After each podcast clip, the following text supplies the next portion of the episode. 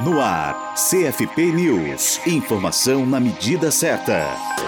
O prazo para a atualização de dados do Cadastro Nacional de Psicólogos e Psicólogas foi prorrogado para o dia 8 de agosto até às 16 horas, o horário local de Brasília. É preciso estar com as informações em dia para votar nas eleições do Sistema Conselhos de Psicologia, que acontecem entre 24 e 27 de agosto. A data limite para as profissionais e profissionais atualizarem seus dados vale tanto para a opção online, pelo Cadastro Nacional, como para a presencial, no respectivo Conselho Regional de Psicologia, o seu CRP.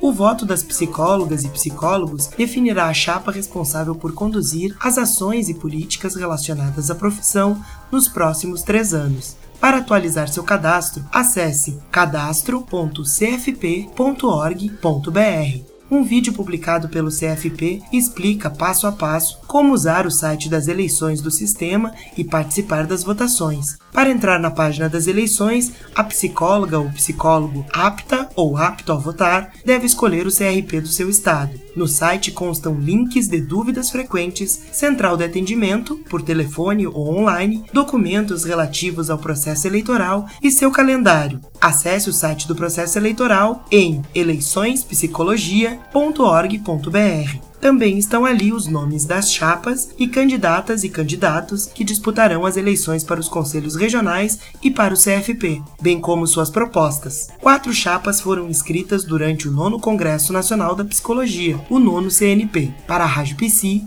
Gisele Barbieri. Rádio Psi. Conectada em você. Conectada na psicologia.